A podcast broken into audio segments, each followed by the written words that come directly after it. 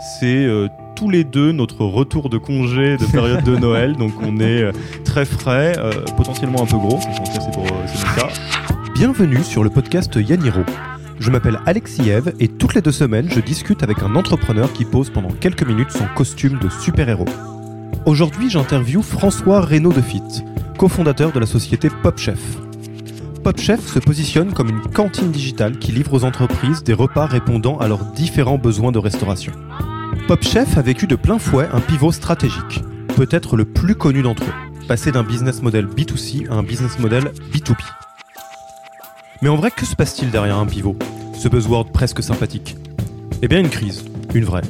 Celle où on se dit qu'on va peut-être laisser la clé sous la porte. J'aimerais vraiment remercier François pour sa transparence sur cette période brutale qui a finalement donné naissance à PopChef version 2, il faut bien le dire. On ne le dit pas assez, mais Yaniro, ce n'est pas qu'un podcast.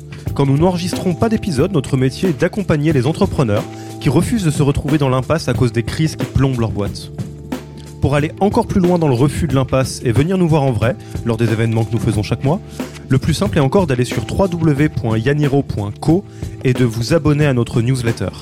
S'il n'y avait qu'une seule chose à retenir de cette introduction, eh ben je pense que ce serait cela. En attendant, je vous laisse découvrir ce nouvel épisode. Bonne écoute Bonjour François, Bonjour Alexis. je suis euh, ravi de euh, t'accueillir aujourd'hui sur le podcast Yaniro. On est dans euh, un espace de coworking, on est bien et euh, aujourd'hui euh, on va parler donc euh, de, avec toi François de, de ton entreprise qui s'appelle euh, PopChef. Peut-être pour euh, le, le décrire en deux mots, votre mission c'est de donner en français la possibilité de se faire livrer des plateaux repas chauds élaborés par des chefs à la dernière minute. Ouais, alors aujourd'hui on se positionne comme une cantine digitale, c'est-à-dire que on, euh, on va livrer les entreprises pour tous les besoins qu'elles ont en restauration, qu'il s'agisse de besoins pour tous les jours ou de plateaux repas pour des réunions. Et euh, vous avez euh, donc une, une vie euh, depuis 2015 où euh, vous avez eu un, un- un- une évolution dans, dans votre croissance, mais ça je pense qu'on aura l'occasion d'en parler. Euh, vous êtes maintenant une trentaine de collaborateurs et vous avez levé euh, environ euh, 4 millions. Et euh, bah, pour aller directement dans le dur du sujet, aujourd'hui, François, de, quoi est-ce que tu avais envie qu'on qu'on se parle? Sur quoi est-ce que tu avais envie de passer cette euh, discussion? Alors Alexis, moi je pense qu'on peut parler de résilience aujourd'hui, c'est un sujet qui, qui finalement est assez peu abordé par les entrepreneurs. C'est vrai que euh, on voit souvent des produits finis. Je pense que quand on voit des entrepreneurs, on a l'impression que, surtout aujourd'hui en fait, hein, quand l'accès à l'information est très facile, on voit beaucoup de success stories. On a l'impression que l'entrepreneur, il avait beaucoup de fonds, puis il revend sa boîte, il fait un exit, et puis il en recommence une autre, et c'est très facile. On voit très très peu les histoires derrière ces success stories, qui sont souvent faites de multiples échecs, en tout cas de, de phases très difficiles à passer. Euh, Quelqu'un qui vous raconte que sa boîte va très bien, je pense qu'il ment en partie, parce qu'aucune boîte ne va parfaitement bien. La réalité, c'est qu'il y a toujours plein, plein, plein de problèmes, et que ces problèmes-là, ils sont très souvent polarisés d'ailleurs vers le dirigeant, donc c'est lui qui subit un peu tous ces problèmes. Et donc en fait, être dirigeant, être entrepreneur, c'est être capable d'encaisser énormément, énormément, énormément de coûts, euh, d'accepter une mauvaise nouvelle par jour et de savoir euh, bah, comment la régler, comment la traiter. Donc la résilience, c'est pour moi une des forces clés de l'entrepreneur. Est-ce que tu veux euh, nous parler, parce que donc vous avez euh, été, euh, vous avez eu un petit peu d'attention ces derniers temps sur euh, de votre histoire, en fait, de manière très concrète, et Mm. l'évolution, le, le pivot, hein, pour parler sur Mm. le langage un peu consacré startup que vous avez vécu. Est-ce que tu veux peut-être nous raconter, même si je suis à peu près certain que c'est euh, une des facettes de la résilience, euh, cette histoire-là, pour euh, ceux qui ne l'ont Mm. pas encore entendue, pour ceux qui nous écoutent? Oui, bien sûr. Alors nous, on est donc on était euh, une quarantaine dans la boîte en 2017. Deux ans après le lancement, on avait une boîte qui marchait très bien. Enfin, en tout cas, on avait un très gros volume, une très belle croissance. Et on avait un problème de business model, comme beaucoup de boîtes dans la food tech aujourd'hui. Euh, on n'a pas réussi à faire la levée de fonds qu'on devait faire. On devait lever 10 millions d'euros. Ça s'est planté euh, un peu last minute. On a un fonds qui finalement nous a dit non. Euh, il nous restait trois mois de cash sur le compte en banque et on a été obligé de se séparer des, trois quarts de l'équipe, passer de 40 salariés à 8 salariés en moins de 15 jours euh, et de complètement recommencer à zéro sur un modèle B2B. C'était un pari un peu risqué, mais on s'est dit que globalement, il nous restait deux options. Soit bah, on arrêtait, on rendait le cash qui nous restait aux investisseurs, euh, soit on tentait ce qu'on pouvait tenter avec le cash qui nous restait, donc avec trois mois. Euh, on virait quasiment tout le monde et on voyait si on pouvait vendre un produit à quelqu'un d'autre un peu plus cher et gagner de l'argent tout de suite. C'est ce qu'on a fait. donc à 8, on a recommencé le business sur un tout nouveau modèle. Et en fait, ça a très bien marché. Et, et pour la petite histoire, il nous a fallu 14 mois pour revenir au même niveau de chiffre d'affaires qu'avant en B2C. Donc là aujourd'hui, on a, on a sorti le champagne juste avant les vacances de Noël. Donc ça y est, on est plus gros que, on est plus gros qu'avant le pivot. Félicitations. Merci beaucoup. Et on est 30 dans la boîte à nouveau, donc on est repassé de 8 à 30. Euh, donc on peut considérer qu'on a réussi à, le pivot, ça y est, est réussi. Ça a pris un peu de temps, mais, c'est bon.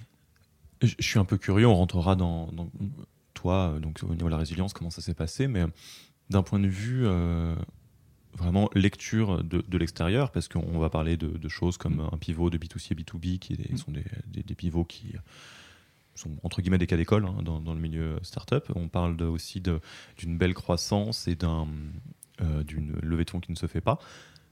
Toi, peut-être, à quel moment de ce, cette histoire-là, euh, tu as commencé à sentir euh, la sortie de route Où tu t'es dit, putain, mais attends, mais Là, ça va bien, mais, mais je sais pas du tout comment ça va continuer à avancer. Alors, euh, à quel moment on a senti que ça allait dévisser? Euh, C'est une bonne question. Globalement, en fait, on sentait qu'il y avait un problème de business model. On, sentait même que notre motivation personnelle avec Briac était un petit peu en train de baisser. Et je pense que hum, c'est un feeling euh, qu'il faut savoir écouter comme entrepreneur. On, sait si sa boîte va dans la bonne direction ou pas. C'est quasiment instinctif.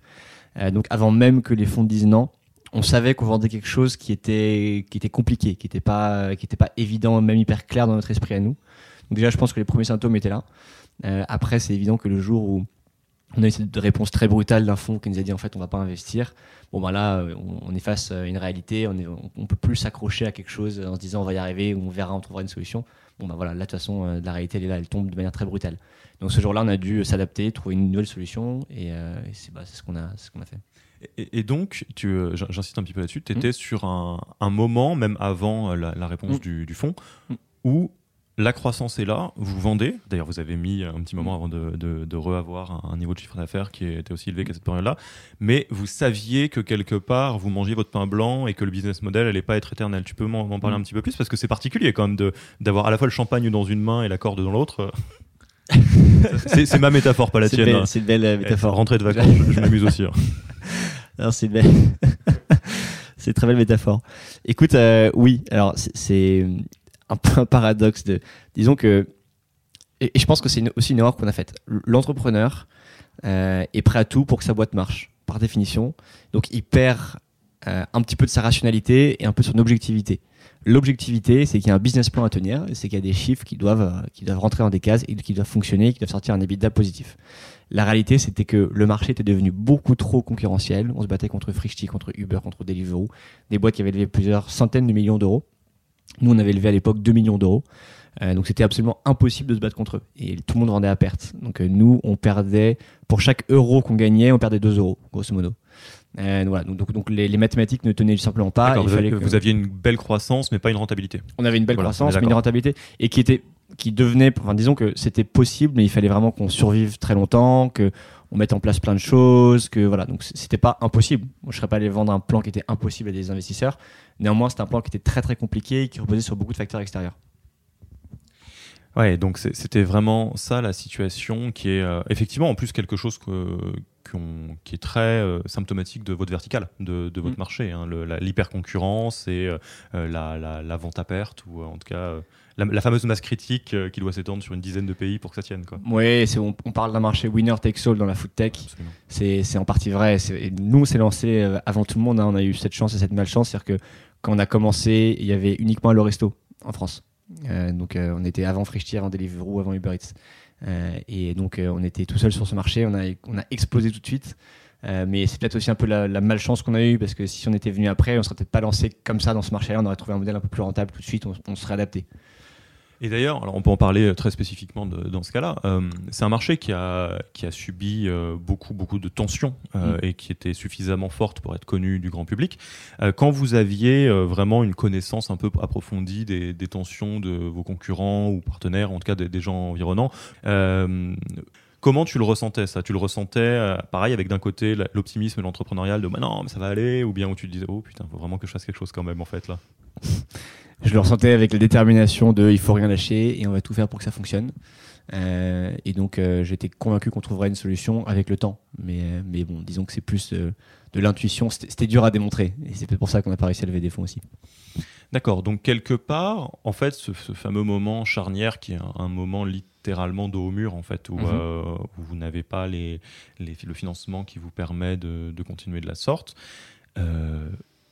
Euh, t'es es un petit peu comme un, sportif euh, qui, qui, se, qui se blesse en fait de euh, ou bah, t'avais peut-être un peu mal euh, aux muscles ou aux os ou je sais pas où. Et là cette fois-ci bon bah c'est un peu obligé t'es obligé de, de, prendre une décision. Et tu peux pas vraiment être dans le suroptimisme d'entrepreneur et que, tu avais avant et la détermination. Je, pense qu'effectivement, il y, a un point euh, assez important qu'il faut creuser là-dessus, qui est le quels sont les contre-pouvoirs que tu mets en place dans ta boîte quand tu es entrepreneur. En fait, quand tu es entrepreneur, tu as naturellement un, optimisme et une détermination qui est celle qu'il faut, il faut que ta boîte marche, tu n'as pas le choix, donc tu vas tout faire pour que ça fonctionne. c'est le charbon de la locomotive. Hein. C'est le charbon de la locomotive, euh, et sauf que parfois ta locomotive va dans la mauvaise direction, euh, mais toi tu vas continuer à mettre du charbon et pour que la locomotive aille de plus en plus vite, ce qui peut parfois être une fuite en avant. C'était le cas pour, euh, alors je ne veux pas juger Take It mais c'était certainement le cas pour nous à un moment, et je pense que c'est encore le cas dans quelques boîtes aujourd'hui, dans, la food tech notamment. mais voilà, je pense que le board sert à ça, les investisseurs servent à ça, les coachs et les mentors servent à ça. Euh, nous, on a, je pense, fait l'erreur euh, de considérer notre board quasiment comme un tribunal. C'est-à-dire que quand, on allait voir nos investisseurs, on, se sentait obligé d'arriver avec des bonnes nouvelles, euh, d'arriver avec des reportings qui soient très positifs, très sains et de défendre notre boîte. En fait, le but d'un board, c'est surtout pas. l'entrepreneur n'est pas là pour défendre sa boîte, il est là pour exposer sa boîte de manière très transparente et très vraie. Parce que quand vous exposez votre boîte et que vous exposez les problèmes également, déjà votre board vous sert à les régler, puisque c'est des gens qui ont beaucoup d'expérience qui peuvent vous aider. Euh, mais surtout, ça vous crédibilise, puisqu'au board d'après, quand vous avez réglé certains problèmes, eh ben, on, voit que vous êtes quelqu'un qui règle les, problèmes et qui avance. Euh, et surtout, dans notre cas à nous, les investisseurs auraient pu voir peut-être beaucoup plus tôt qu'il y avait un problème que nous, on sentait, mais qu'on n'avait pas forcément identifié assez clairement, on aurait peut-être pu trouver des solutions plus tôt euh, euh, et, sauver ce que ce qu'on voilà, enfin, empêcher ce qui s'est passé. Donc euh, donc je pense que plus de transparence avec ses investisseurs, c'est clairement une des leçons que j'ai retenues de cette histoire. Et, dans ton cas personnel, mm. qui doit ne, pas être le cas que dans ta boîte, hein, est-ce que tu arrives maintenant à, mettre une ligne un peu, alors elle est jamais parfaite, hein, mais un peu plus nette entre l'hyper-engagement, le côté vert à moitié plein, le positivisme et le moment où tu deviens aveugle. Parce que c'est un peu de ça mm. dont il s'agit. Quand tu parles de contre-pouvoir, ou en mm. tout cas d'avoir quelqu'un qui te décale, mm. euh, c'est ça aussi. De, manière générale, je pense que le pouvoir rend un peu bête. Et ça, c'est quelque chose qu'on ne voit pas que dans l'entrepreneuriat, euh, qu'on voit également euh, peut-être un petit peu en politique parfois aussi. Mais savoir organiser des contre-pouvoirs en interne, c'est faire preuve d'humilité. Et ça veut pas dire que, en fait, ça veut pas dire qu'on perd son autorité. Ça veut pas dire qu'on on perd de sa capacité de décision. Ça veut simplement dire qu'on va, on, accepte d'avoir un avis contraire parfois et que du coup, ben, on finit quand même par avoir le dernier mot, mais, mais qu'on ait un avis contraire. Et donc nous aujourd'hui, ce qu'on fait, c'est déjà on est deux dans la boîte, donc euh, on, se voilà, on se complète, euh, mais on laisse également nos salariés beaucoup nous, nous influencer. Euh, et on est très très transparent sur la stratégie, sur les chiffres. Tous les lundis matins, on commence la semaine avec un metrics meeting. Tous les salariés savent exactement ce qui se passe dans la boîte, quel est le niveau de trésorerie, le niveau, de, enfin, quel est le chiffre d'affaires de la semaine, quelles sont les pertes, quels sont les gains, les profits, etc. Tout le monde sait tout sur la boîte. Euh, et ça, je pense que c'est un très très bon moyen de ne bah, de pas gourouiser les dirigeants, de pas avoir des dirigeants euh, voilà, qui, qui, qui, prennent tous les risques et toutes les décisions, même les mauvaises mais euh, de vraiment accepter euh, bah, de ne pas être mettre à bord complètement. Tu as la tentation d'être un gourou euh, des fois? C'est une tendance naturelle ou est-ce que c'est un, rôle qu'on te donne ou c'est un rôle que tu prends consciemment ou pas?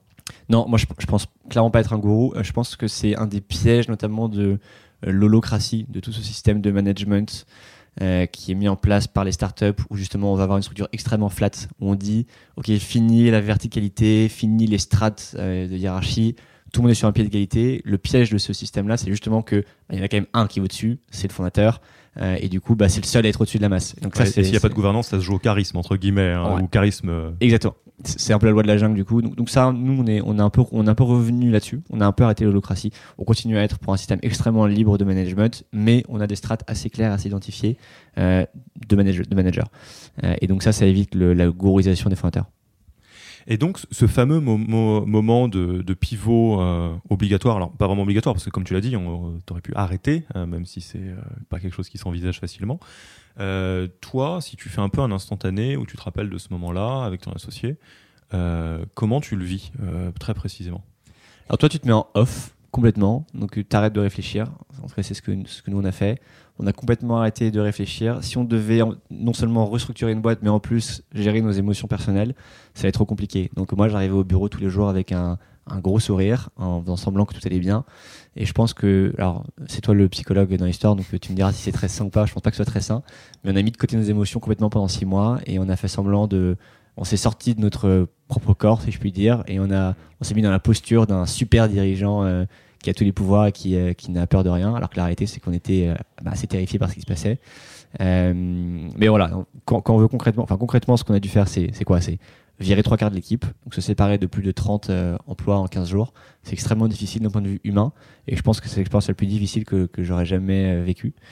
ensuite, il faut bah, regarder le compte en banque de la boîte, ligne par ligne euh, sur les trois derniers mois, regarder chaque poste de dépense, se demander est-ce que ce poste-là est indispensable, oui ou non. S'il est indispensable, euh, s'il n'est pas indispensable, pardon, je coupe. S'il est indispensable, je renégocie le prix pour payer moins cher. Et, euh, et faire ça en mode machine d'exécution comme ça pendant plusieurs semaines. Ensuite, c'est changer business model, tout réinventer, etc., etc. redevenir commercial. On a tous pris un téléphone, on s'est mis à rappeler des clients pour vendre notre produit. Donc tout ça, c'est psychologiquement extrêmement difficile, c'est ça, bah, ça rend un peu plus humble. Euh, mais disons que euh, c'était impossible de gérer euh, l'émotion à côté, donc on s'est mis en off pendant six mois. Euh, et au point où quand la boîte avait redémarré et que ça y est, on pouvait recommencer à recruter. Le premier recrutement était, était très dur à faire, mais une fois que ça y est, on avait repassé le cap et qu'on se, on se redéployait à nouveau, il nous a fallu comme trois semaines euh, avec euh, Briac pour souffler et, euh, et, à un moment on a eu un, vrai coup de mou en fait hein, qui, on, a eu un coup de mou. Donc au début on voulait pas prendre de vacances mais pour la petite anecdote on a nos salariés qui à un moment ont senti que là ça y est on, réalisait ce qui se passait.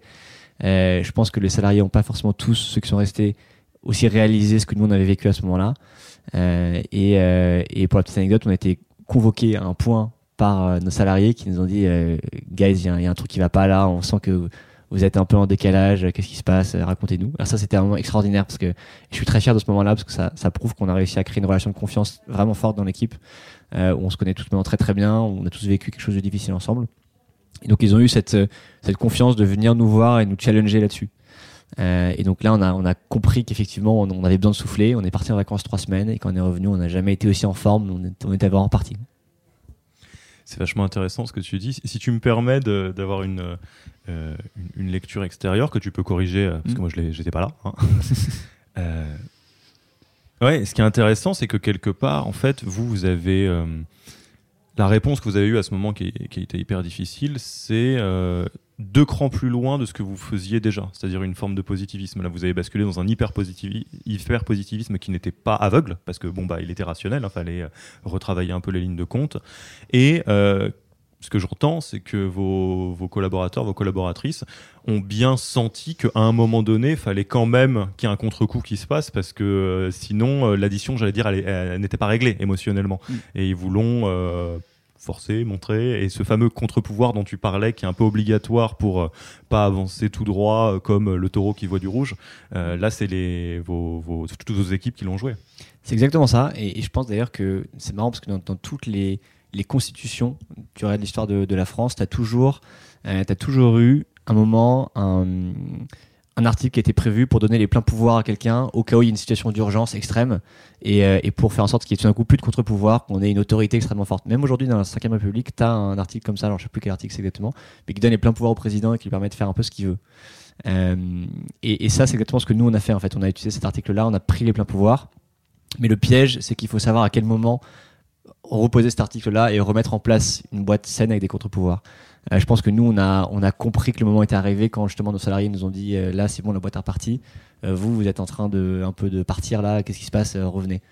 et donc, je pense qu'on a réussi en prenant des vacances, en se reposant, à, ben, voilà, remettre en place les bons rouages tels qu'ils étaient avant. T'as fait quoi pendant ces trois semaines? J'ai dormi et j'ai beaucoup lu. ok. Et tu parles, on parlait au démarrage, c'est un peu le, sujet de cette discussion, de, de résilience. c'est quoi la définition que tu te donnes à toi-même maintenant de la résilience? C'est savoir encaisser, euh, c'est savoir encaisser et c'est savoir faire la différence aussi entre échouer et abandonner. Euh, donc ça c'est important. Moi, moi j'ai aucun problème avec l'échec et je trouve justement que c'est très très bien. Il y a des événements comme les rebondisseurs aujourd'hui. Euh, il y a énormément, enfin il y a un vrai, je vais presque dire un culte de l'échec. et je pense qu'il faut aller dans quasiment cette, cette forme presque d'excès pour vraiment faire comprendre aux gens que l'échec est totalement accepté et que c'est très très bien et qu'au contraire on apprend qu'en échouant. Euh, mais, il y a un mais, euh, je pense qu'il faut faire attention à bien différencier échec d'abandon. C'est-à-dire que euh, tant qu'il reste encore une solution de survie, tant qu'on peut encore se battre, et ben si on arrête, ce sera pas vraiment un échec. Ce sera, ce sera simplement on, aura arrêté. Et, je pense que psychologiquement, c'est beaucoup plus dur de s'en remettre aussi pour l'entrepreneur.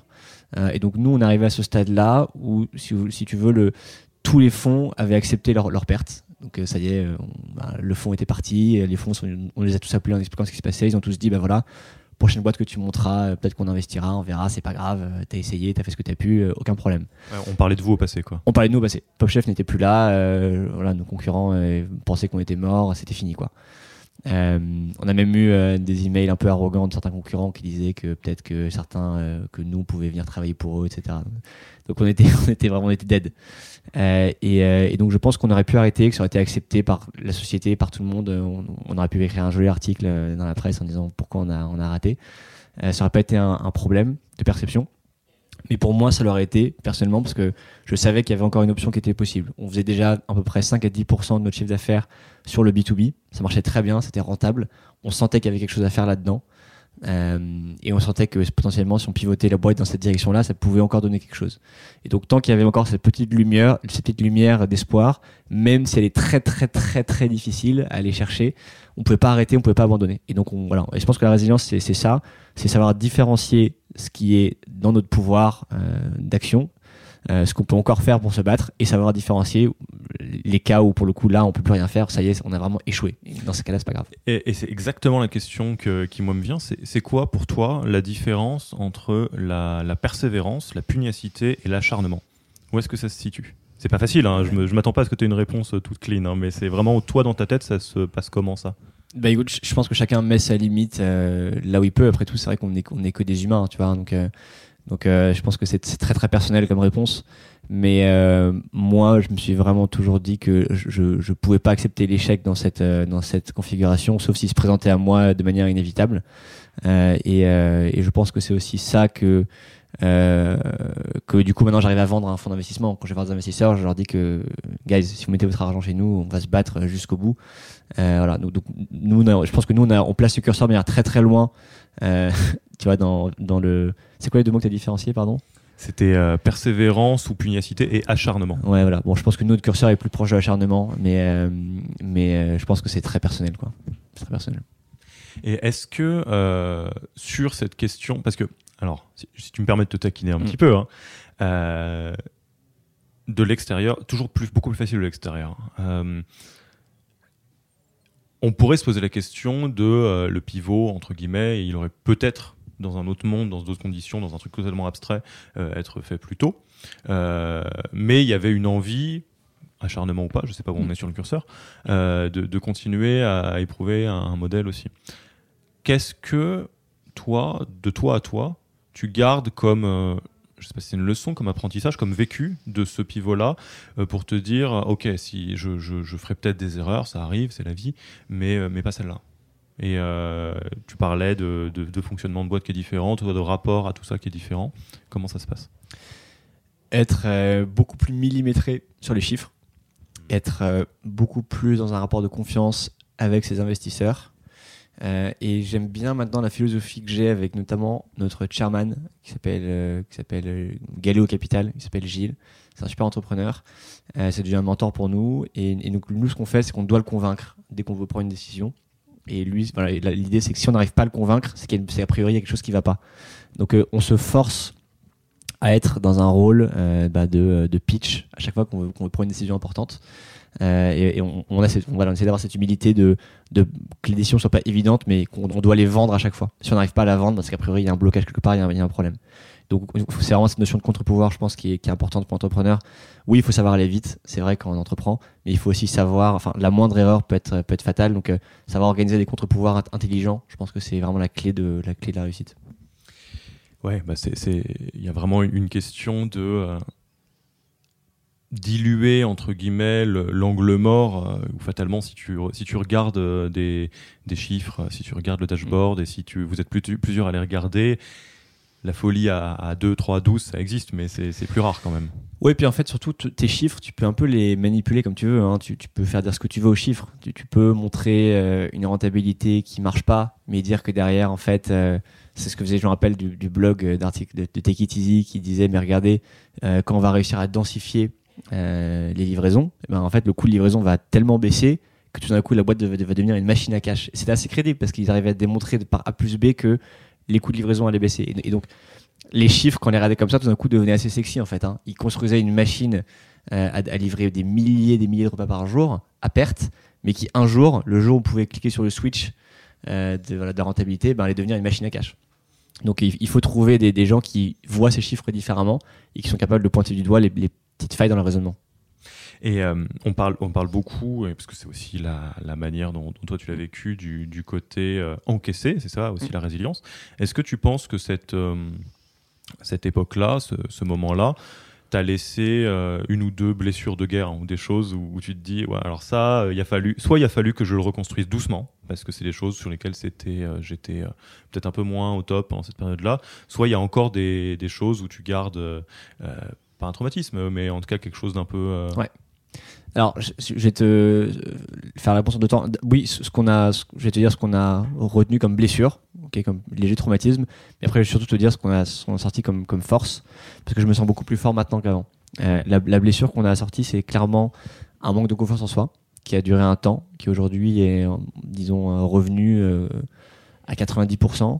Mais je pense en tant que toi ou en tant que pop chef ou les deux? En tant que moi, en, tant, que Donc euh, en tant que dirigeant d'une boîte. Je pense que tu, on avait une confiance en, nous quand on quittait euh, notre école de commerce euh, et qu'on lançait notre première boîte et qu'on n'avait jamais travaillé avant, qui frisait l'arrogance. et qui était d'autant plus forte que ça a tout de suite fonctionné quoi. Enfin, on a tout de suite grossi très très vite, on a tout de suite levé des fonds, on a essuyé quasiment aucun obstacle en fait. Hein. Au début, ça allait très très vite et ça marchait très bien. Euh, quand on s'est pris cet échec énorme, euh, c'est très très dur après de se dire ok en fait je suis encore quelqu'un qui est capable de créer euh, une licorne. Parce que nous on visait la licorne, on visait l'IPO, on n'avait pas peur de le dire et on en parlait dans la presse ouvertement, etc. Donc là c'est assez dur de se, redire en fait moi je suis capable de créer le prochain Uber quand on a une boîte qui vient de virer trois quarts de ses salariés. C'est en train de revenir. Je pense que c'est basé sur des, des, choses plus, plus concrètes maintenant parce que c'est enfin, basé sur une équipe solide, sur alors là, on a, prouvé qu'on était capable de survivre dans, dans, dans moments difficiles. Donc on a repris cette confiance en nous qu'on avait perdu, mais il y a encore, je pense, un peu cette blessure qui est là. Et je suis convaincu que la confiance en soi, quand tu es entrepreneur, c'est quelque chose qui va... Euh, euh, tu, prends deux entrepreneurs, un qui a confiance en lui, l'autre qui n'a pas confiance en lui, et tu les mets dans le même scénario, dans la même boîte, le même marché, tu vas avoir deux résultats qui n'ont rien à voir. Tu vois, celui qui a confiance en lui, il va lever, il va, il va lever peut-être dix fois plus que celui qui n'a pas confiance parce qu'il aura bah, la confiance d'aller voir des fonds en disant moi je veux pas lever 300 euh, 000 je veux lever 2 millions d'euros.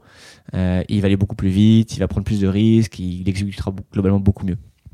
Ça c'est je pense la petite blessure de guerre qu'on a qu'on a retenue qu'on a sorti qu'on a gardé plutôt. Euh, et la force aussi qu'on a je pense qu'on a sorti de ça eh ben alors au-delà du fait que voilà, on est plus résilient, plus sage, on fait un peu plus de gaffe maintenant euh, à tout, on a plus de contre-pouvoir, on est une boîte qui est plus saine, euh, on a gagné en maturité. Je pense surtout que on a aussi un peu gagné en, en idéologie. Euh, c'est marrant, je pense que c'est un thème qu'on aborde assez peu d'ailleurs. C'est peut-être un sujet qu'on pourrait aborder ensemble si tu veux. Euh, mais l'idée de, de l'idéalisme de l'entrepreneur. Euh, donc se dire que l'entrepreneur, il doit en fait avoir une, euh, une cause qui va au-delà de simplement la cause économique. Euh, si tu cherches simplement à monter une boîte pour gagner de l'argent, pour en fait, voilà, le chiffre d'affaires c'est une conséquence de ta boîte qui est tout le temps là, sauf si ta boîte se plante, mais a priori tu feras du chiffre d'affaires. Euh, c'est pas une pas une cause qui est suffisamment motivante pour te driver, te, te permettre de passer des caps euh, difficiles. Il faut derrière que tu aies une vraie cause, un vrai combat.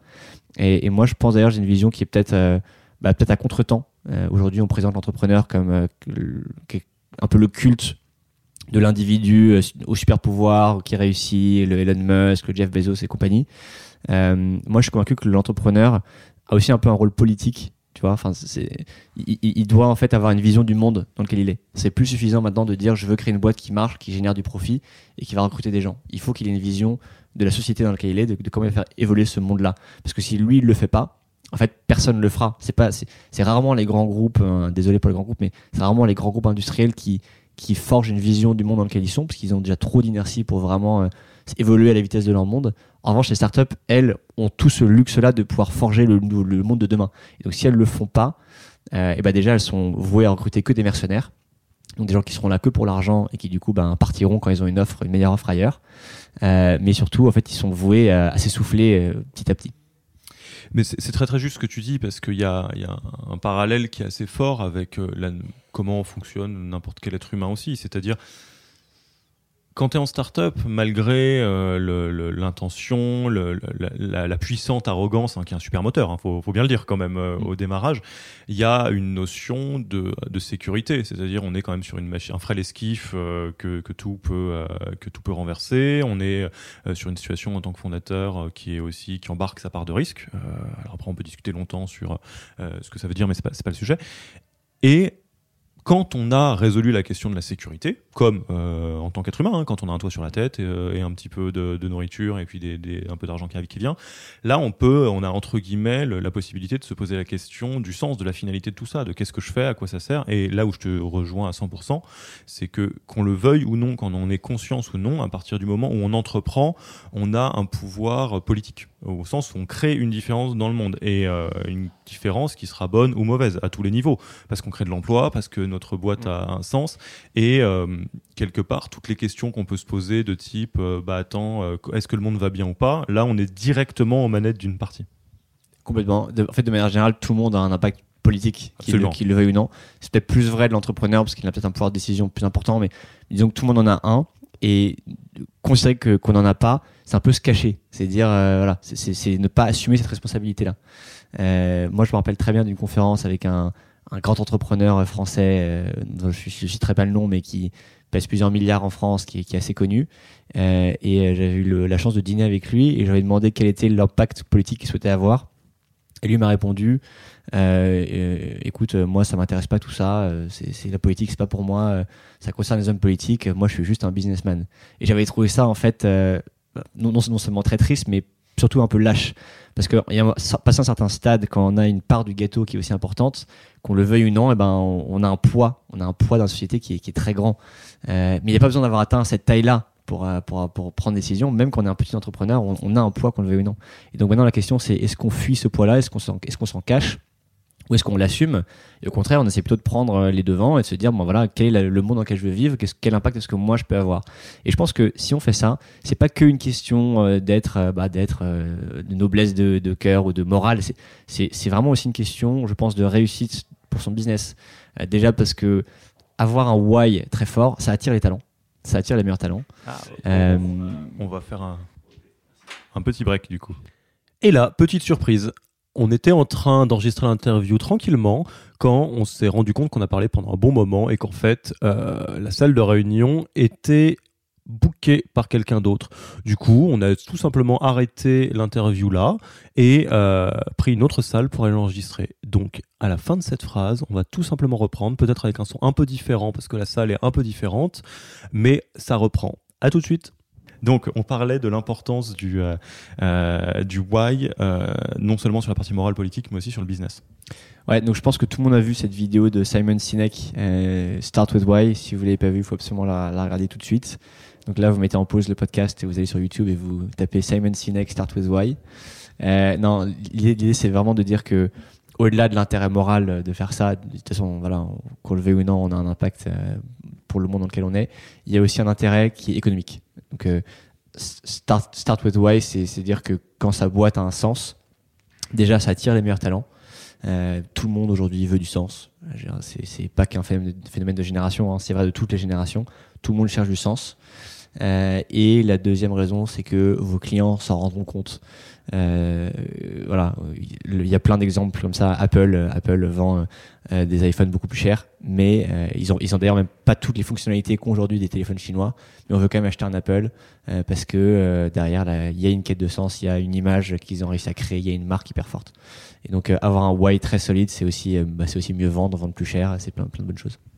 Et euh, un sujet là, dans les, grands personas d'entrepreneurs, euh, ce qu'on constate assez, souvent, enfin moi je, le vois assez, c'est que euh, il y a des ceux qui sont versés d'un côté très idéaliste, qui commencent de facto par le why, qui ont des rêves plein la tête, avec un risque, euh, parce que si on parle de risque, quand on bascule trop de ce côté-là, mm. c'est de tomber dans un, un, idéalisme aveugle. Ça fait des boîtes euh, qui marchent pas, en fait, qui n'ont pas de business model euh, qui tourne et qui se butent dans cette logique-là parce que la promesse au monde est trop belle. Et il y a de l'autre côté des, des, des, entrepreneurs qui ont une pure passion business qui n'est pas péjorative pour moi, qui ont envie de construire quelque chose qui marche, qui va faire, qui va avoir un, un bel impact et entre guillemets avoir le luxe de choisir l'impact une fois qu'on a aussi démontré la capacité au fait que ça tourne. Avec un autre risque qui est exactement de l'autre côté, qui est un risque d'une forme de cynisme qui peut euh, mhm. euh, arriver euh, dans, certains cas. toi, donc, ce que, ce que tu nous dis, c'est que tu t'intéresses de plus en plus à renforcer le, le why et à vraiment faire les, les, choses dans ce sens-là. Comment ça s'organise pour, pour Pop Chef de venir injecter de, de, plus en plus de why au quotidien? On se pose énormément de questions sur la question de valeur, sur quel impact on veut avoir dans le monde. Nous, on réalise qu'en en fait, il y a une transition écologique qui se fait, qui, est extrêmement euh, importante, qui est devenue un sujet brûlant, euh, et que 44% de l'impact écologique que va avoir un Français, c'est son alimentation. Euh, quand tu, consommes des tomates en hiver, donc là, ça y est, je vous, le dis, hein, on est en, janvier, les tomates, c'est fini. Donc si vous prenez des tomates, c'est que, c'est bah, c'est, pas normal, c'est qu'il y a du, littéralement du diesel dans la vinaigrette. la, la tomate, elle soit elle a grandi sous une serre, surchauffée, soit elle a beaucoup beaucoup voyagé, ce qui est dans les deux cas très péjoratif, très mauvais. Donc voilà, l'impact, écologique il est extrêmement fort. Donc nous on a deux options face à ça. Et ben soit on regarde pas, on ferme les yeux et puis euh, on continue à vendre euh, les repas qui marchent le mieux, et on s'en fout un peu de ça. Euh, mais on prend le risque un jour de ben, d'être à contre-tendance et du coup ben, de, mourir. Soit on se dit au contraire qu'on va être les précurseurs de ça. Et, et c'est ce qu'on cherche à faire. Et donc, veut dire qu'on veut resynchroniser les Français avec les saisons, euh, avec une alimentation saine et durable et qui marche pour le monde. Voilà. Et ça, c'est un peu le, le nouveau parti pris qu'on est en train de prendre de plus en plus. Et euh, au-delà du fait que, bon, bah, fatalement, dans, dans votre vécu, euh, il y avait chaque urgence et chaque focus à la fois, à ton avis, comment ça se fait que ça arrive maintenant dans la vie de Pop Chef, de, alors que ça arrive pas du tout que vous mmh. faisiez euh, rien du tout avant, mais qu'il y ait un accent très particulier qui est mis sur ces questions écologiques, sur, sur la question du why, des valeurs que vous transportez? C'est la maturité et l'âge, euh, Alexis. non, c'est, c'est, je pense que quand tu te prends un coup très très fort, ça te fait réfléchir à pourquoi tu te bats. Pourquoi, tu te bats euh, on, se battait au début pour la croissance, pour euh, l'excitation, l'euphorie d'avoir une boîte qui fait x2, x3. On faisait x4 chaque année en B2C. Euh, et voilà, en, fait, on a réalisé que c'était pas suffisant, qu'il fallait avoir une autre cause, euh, quelque chose d'autre pour se lever le matin. Et donc, c'est un peu un, un appel qui, est venu, euh, mais de nous tous, hein, pas que de moi, hein, de, tous les salariés de la boîte. Hein. Le jour où on entretient d'embauche, enfin en point de fin d'année plutôt, j'ai un de mes salariés qui m'a dit que euh, bah, qui sentait qu'il y avait un, manque de sens dans la boîte. J'ai compris que là, il y avait un problème pour qu'un de mes propres salariés me dise ça, alors que c'est plutôt quelque chose qu'on sort dans les grands groupes en général. Euh, je me suis dit qu'il y avait un problème que même une startup en fait n'est pas du tout immune euh, à ce phénomène-là.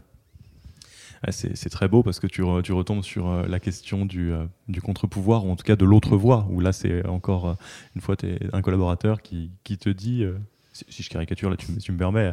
Ah, mais en fait, euh, j'ai les mêmes problèmes euh, en me levant le matin que si c'est dans une grande boîte. Oh merde, c'est la mienne. zut. Et alors ça, je pense c'est une pression qu'on ressent. Hein.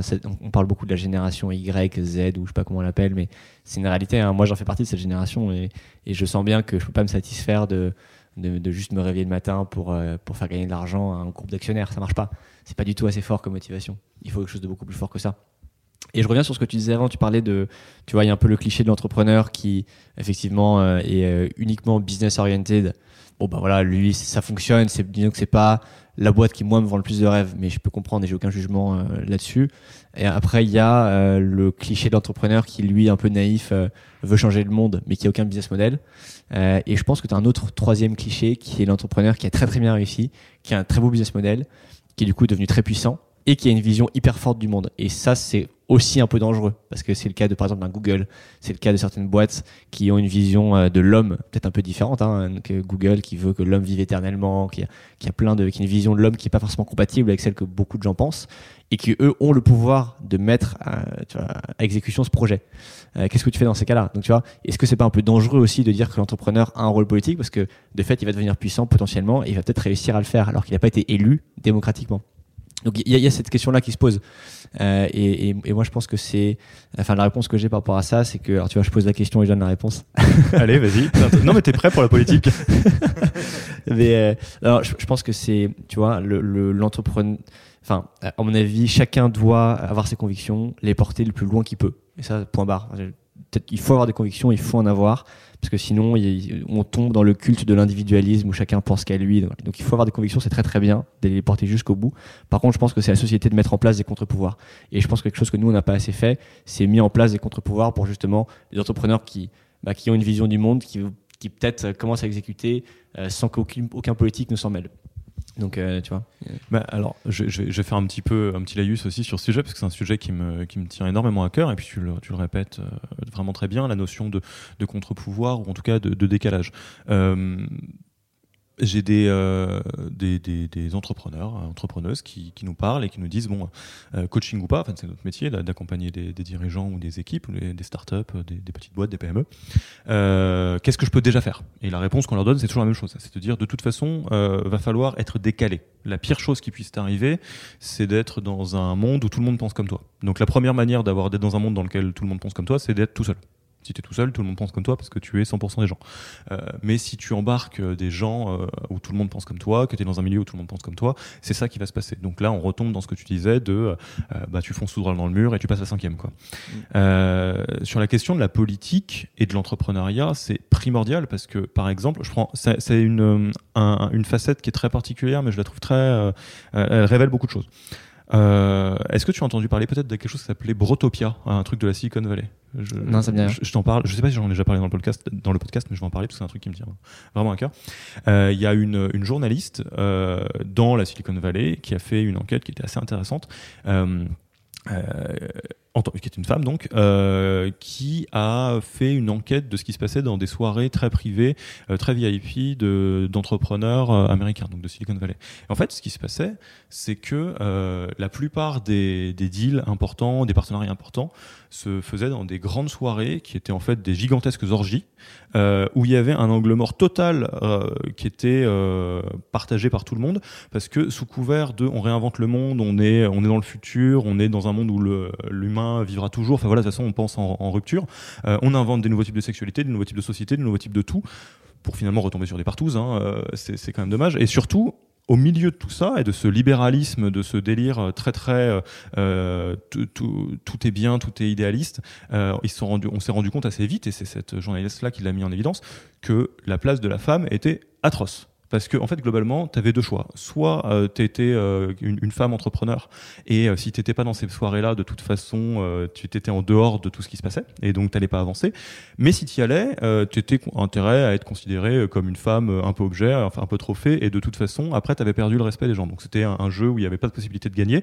Et ce qu'elle a mis en évidence, derrière l'article qui s'appelle Brotopia, que je vous invite tous à aller regarder, c'est que sous couvert de, de euh, pouvoir politique, de pouvoir de changer le monde, ils avaient recréé un système de fraternité. Euh, de d'école euh, ouais. américaine. Mm. Et ça, juste pour euh, pour terminer, parce que je trouve ça sur une note un peu plus positive, ce que je trouve très intéressant, c'est que j'ai assisté il y a pas longtemps euh, une conférence sur le gender agreement du Galion Project. Le Galion Project, pour Mm. ceux qui connaissent pas, c'est un think tank des boîtes tech françaises qui ont un certain impact et la position de de ces de ces personnes-là sur le la question du genre et de l'inclusion est beaucoup plus intéressante et très euh, teintée de culture française euh, par rapport à ce qui se passe à la Silicon Valley. Donc beaucoup plus dans l'inclusif, beaucoup plus dans Mhm. euh, quelque chose d'européen, de latin là-dessus. Donc c'est assez intéressant de se dire que, euh, comme tu le dis, c'est le, le, troisième modèle du modèle startup gourou où j'ai un pouvoir très fort, mais du coup, est-ce qu'est-ce que je vais créer? Est-ce qu'il me faut pas un contre-pouvoir? Oui, absolument. C'est intéressant ce que tu dis. En fait, euh, ce, ce, qui se passe, c'est que historiquement, on a toujours eu des lobbies. Donc ça fait beaucoup penser aux lobbies, hein, ce que tu racontes. C'est un groupe d'entrepreneurs qui se mettent ensemble et qui décident certaines choses pour l'avenir du monde et qui essaient de porter ce projet. Typiquement, le Galleon Project fait du lobbying. ils, font du lobbying. Absolument. Alors, ils font du lobbying euh, qui est, en, en l'occurrence, par rapport à nos sensibilités politiques, sont- et, et du très bon lobbying, typiquement pour euh, voilà, plus de féminisme dans les startups. Donc, moi, je suis complètement pour. Mais il, il faut, il faut voir que en soi, c'est du lobbying. Moi, je pense que ce qui est très bien avec tout ça, c'est que le lobbying, euh, par définition, ça peut être très malsain, mais ça peut être très sain. Ça peut être très malsain si c'est porté par une minorité d'individus très puissants. Typiquement le lobbying de Monsanto, pour ne pas les citer. Euh, ben voilà, quand ils ont beaucoup plus de pouvoir que les contreparties, ça devient très dangereux. En revanche, le lobbying qui est diffus, qui est partagé par énormément de groupuscules d'intérêts, ça devient très très simple parce que ça fait entendre plusieurs types de voix différentes. Euh, et donc moi, je suis pour que les entrepreneurs se regroupent et fassent un peu de lobbying. Ça éviterait qu'on ait des lois absurdes comme la taxation à 75% des, euh, de la plus-value, ce qu'on a pu avoir euh, euh, sous le gouvernement euh, Hollande, euh, enfin de, je sais, je sais plus le gouvernement d'ailleurs, je me sens que c'était, c'était il y a quelques années, il y avait eu le mouvement des pigeons, enfin bref. Donc ça, c'est hyper important qu'on ait, qu'on ait des, petits contre-pouvoirs dans tous les sens. Et, ça, je pense que l'entre- l'entrepreneur doit maintenant prendre conscience qu'il a un impact politique, qu'il a un rôle, il doit un peu se fédérer aussi et réfléchir à ce qu'il veut construire avec d'autres gens.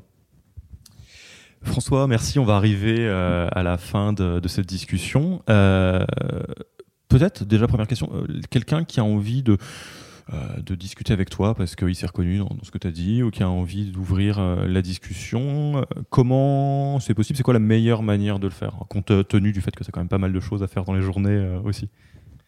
Il y a deux moyens. La première, c'est un email, françois.popchef.com.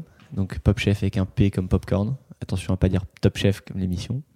Euh, un autre moyen, c'est LinkedIn. Euh, tout simplement euh, m'ajouter sur LinkedIn et m'envoyer un message. Ça, je, regarde souvent aussi, de façon pour me joindre. On mettra, on mettra les liens dans la description. Et euh, petite question rituelle de, fin, tu sais que euh, au sein d'Yaniro, on prend une attention euh, particulière, voire même une, certaine tendresse à, considérer les, entrepreneurs non pas comme des super-héros, mais euh, plus comme des héros ordinaires qui, doutent, qui, se crachent, qui sont obligés de pivoter des fois, parce que c'est un peu quand même les, les 99,9% de la population, y compris des êtres humains. Donc, des Jedi quelque part, qui sont euh, qui passent de fermiers de l'espace euh, à un destin exceptionnel en passant par des moments euh, assez difficiles. Et euh, il y a un moment particulier dans, dans l'histoire de, en l'occurrence Luke Skywalker, où il est sur sa sur sa petite planète de marécage et où pour s'en sortir, aidé par Yoda, il est obligé de d'aller dans la grotte où il y a quelque part ce qui lui fait le plus peur, ça, le côté sombre. C'est un côté très euh, très très côté obscur dans, dans la légende. Mais si toi tu devais euh, euh, jeter un, petit œil dans, dans ta, grotte de Jedi, qu'est-ce que tu y verrais? Alors, c'est une question qui est très très euh, difficile, mais très intéressante. Et je pense que ça mériterait peut-être que j'y réfléchisse un petit peu. Mais là, spontanément, euh, j'aurais envie de te dire que je verrais une version de moi que je n'aime pas du tout.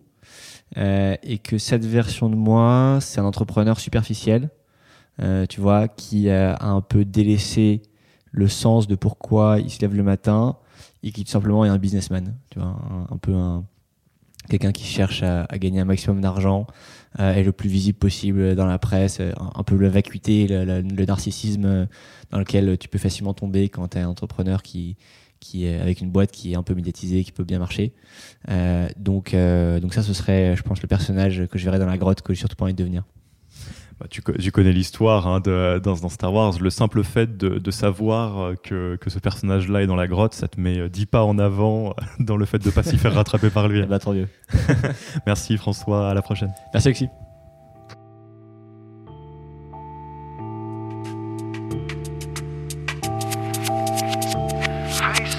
D'avoir écouté cet épisode. Si ça vous a plu, abonnez-vous à Yaniro Podcast sur votre application de podcast. Également, si vous écoutez sur iTunes ou Apple Podcast, laissez un avis 5 étoiles. En plus de nous faire vraiment plaisir, les avis 5 étoiles sont la meilleure manière de faire grandir le podcast. Enfin, si vous ne voulez rater aucun épisode, vous pouvez vous abonner à la newsletter Yaniro en allant sur le site www.yaniro.co. Merci beaucoup et à dans deux semaines, lundi, pour le prochain épisode.